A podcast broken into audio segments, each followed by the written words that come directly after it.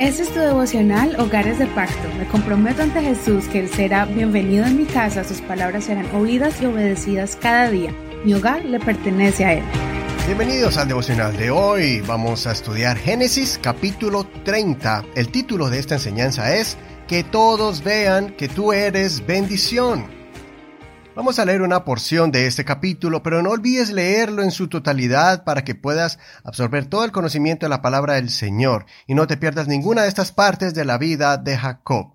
Vamos a leer desde el verso 27 al 35. Dice así, Labán le respondió, Por favor, si he hallado gracia ante tus ojos, he visto que el Señor me ha bendecido por tu causa. Y añadió, Señálame tu salario y yo te lo pagaré.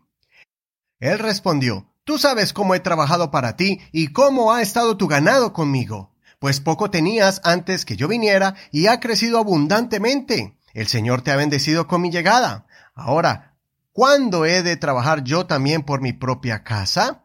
Él le preguntó, ¿qué te daré?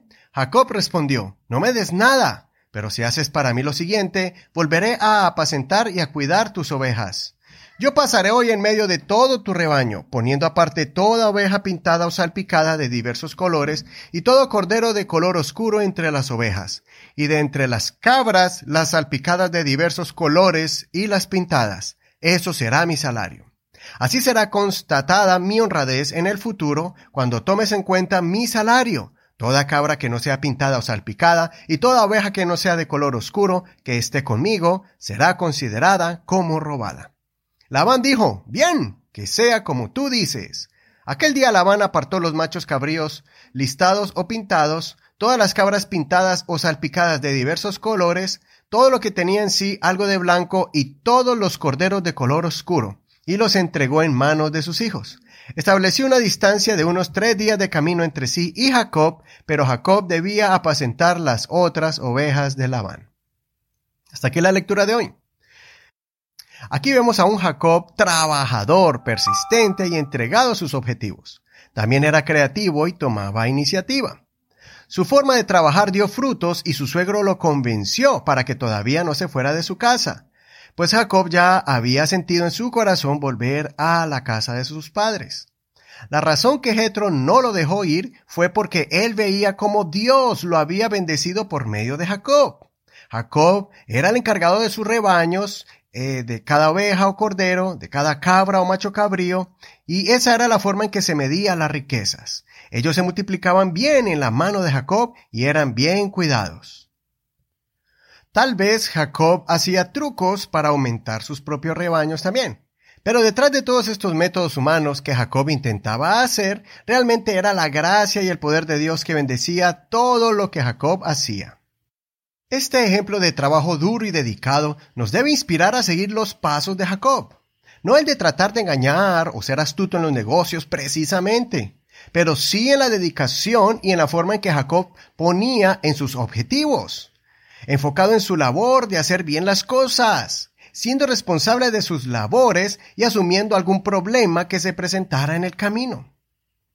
Mañana vas a leer más sobre la forma en que Jacob se esforzaba día y noche, en calor y en frío, y pagando los daños ocasionados accidentalmente. Consideremos el ejemplo de Jacob, que era visto como una bendición en su lugar de trabajo en vez de ser carga. Que tu jefe o los compañeros de trabajo que estén bajo tu cargo o que trabajen en tu área puedan ver que tú eres diferente, que traes un ambiente diferente a la empresa, que es más agradable trabajar contigo, que se vea el progreso a donde llegues a trabajar. Es importante que hagamos nuestra labor con ética, honestidad e integridad. El apóstol Pablo nos indica que trabajemos siempre pensando que lo hacemos para el Señor y no para nuestro jefe o supervisor. Hazlo como trabajando para Dios.